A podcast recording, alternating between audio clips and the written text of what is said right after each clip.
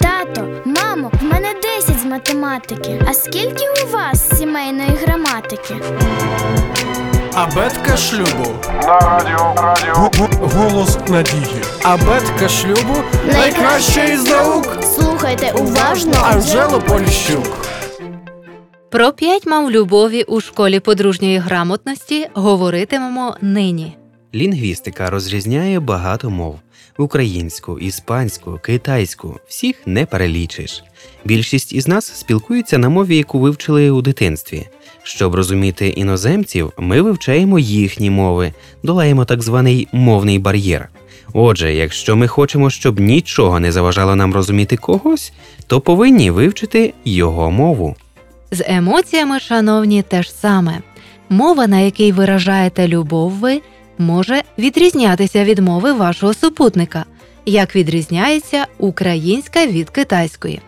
Бути щирим цього ще замало. В коханні треба говорити на мові того, кого кохаєш. До весілля кохання продиктоване серцем, після нього розумом і волею. Над любов'ю треба працювати, вивчати її мову. Ми знаємо людей, які кілька років жили за кордоном і опанували мову іншої країни. Ми знаємо людей, що прожили у шлюбі багато років, але й досі говорять різними мовами. Чому так відбувається? Чи не тому, що у кожного своя мова любові, яку інший може просто не розуміти? А лінгвістика людських відносин знає, друзі, такі мови любові, як слова, час, подарунки, допомога і дотики. Отже, слова це тільки один із способів виразити почуття. Але деяким людям дуже важливо щодня чути слова на взірець Ти дуже гарний, гарна або Я тебе люблю. Іноді ми відчуваємо силу в собі для того, щоб взяти чергову висоту у своєму житті, але нам не вистачає сміливості.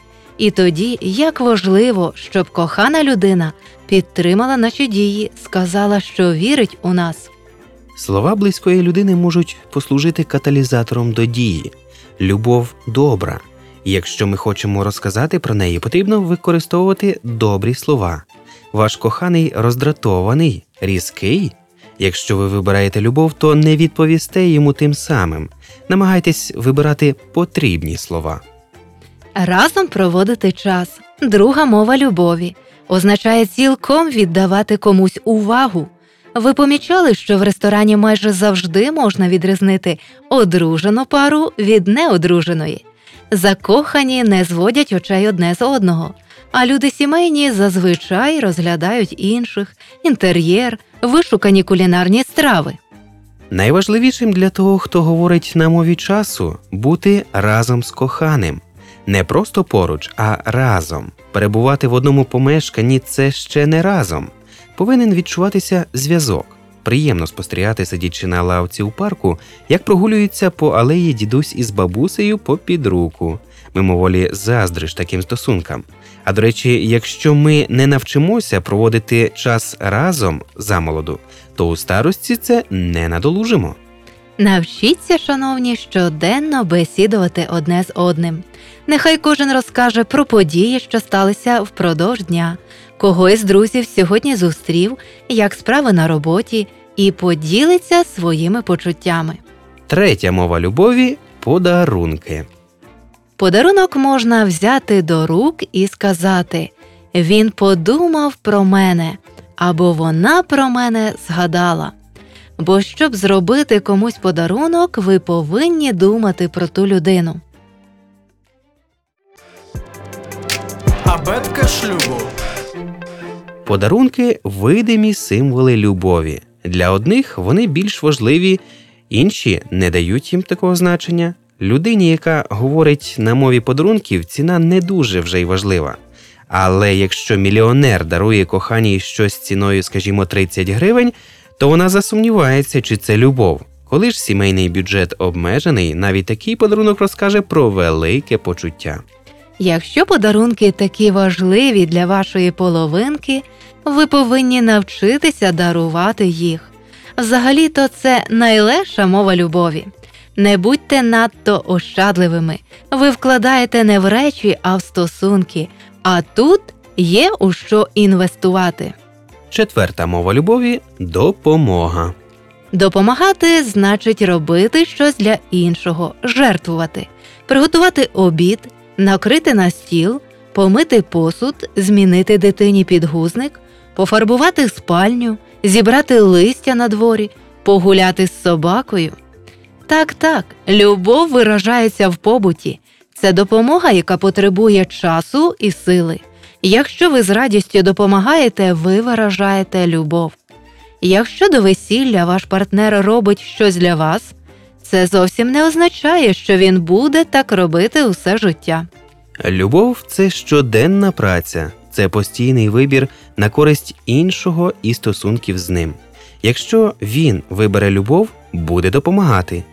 Любов це самовіддача.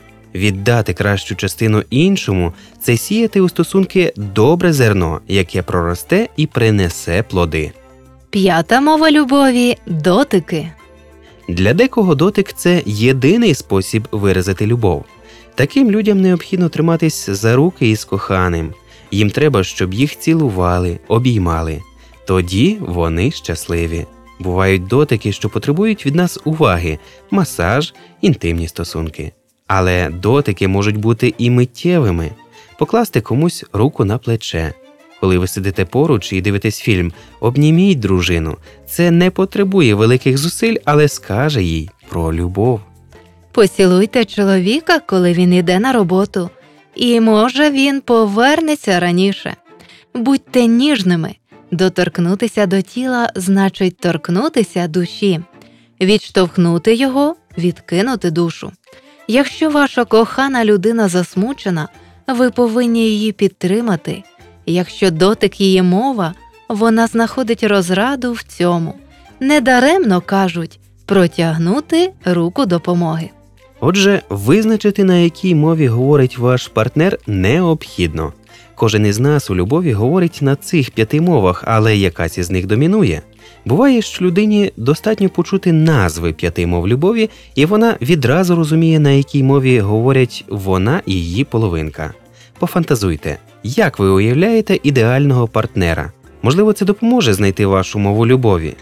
Пам'ятайте, що любов це вибір. Якщо ви задумаєтесь над тим, яка мова любові вашого партнера, ви вибираєте любити. Тож долайте мовні бар'єри, щедро сійте любов, щоб щедро її пожинати. Абетка шлюбу. Для покращення взаємостосунків у сім'ї радимо продовжити самонавчання. Дистанційна біблійна школа пропонує вивчення лекцій, курсів Щаслива сім'я, а також коли любов повертається додому.